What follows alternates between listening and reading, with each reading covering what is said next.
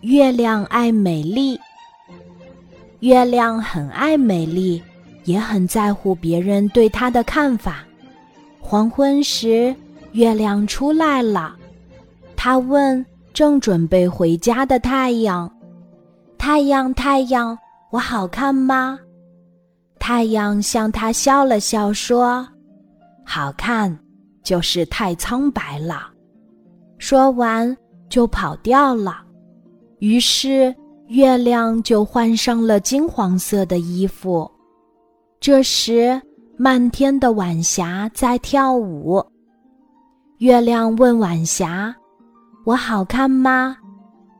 晚霞齐声说：“好看，就是太小了。”于是月亮又把自己变得又大又圆。月亮心想：“这下子……”大家都觉得我好看了吧？他心满意足地参加了星星们的聚会。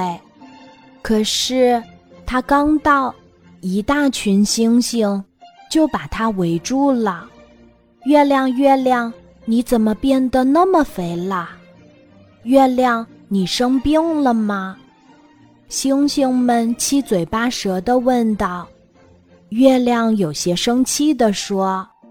是为了让你们觉得我好看才打扮成这样的。可是你这样子很奇怪，一点儿也不好看。那我要怎么才好看呢？现在流行弯弯尖尖的造型，于是月亮就把自己变得弯弯尖尖的。月亮总是听别人的。自己没有主见，所以他每天都在变化着。